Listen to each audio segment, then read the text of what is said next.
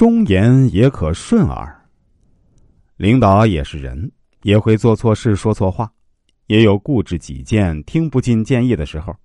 作为下属啊，当你发现领导的言语行为有待改进，当你想给上司提出更好的建议时，你该怎么做呢？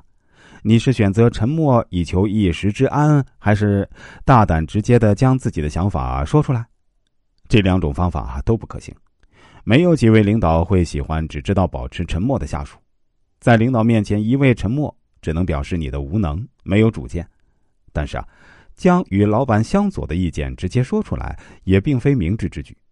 俗话说：“良药苦口，忠言逆耳。”如果药太苦，吃药的人可能会吃不下去，那样药就不可能发挥其功效。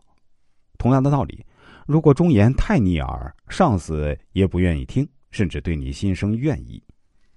其实啊，良药不一定要苦。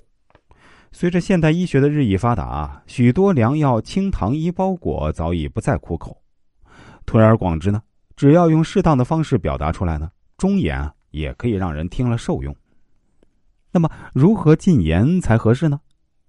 下属向领导提出忠告时，多在非正式场合，尽量与领导私下交谈，避免对领导公开提意见。这样做有利于维护领导的个人尊严，让领导不觉得难堪，也容易被领导接纳。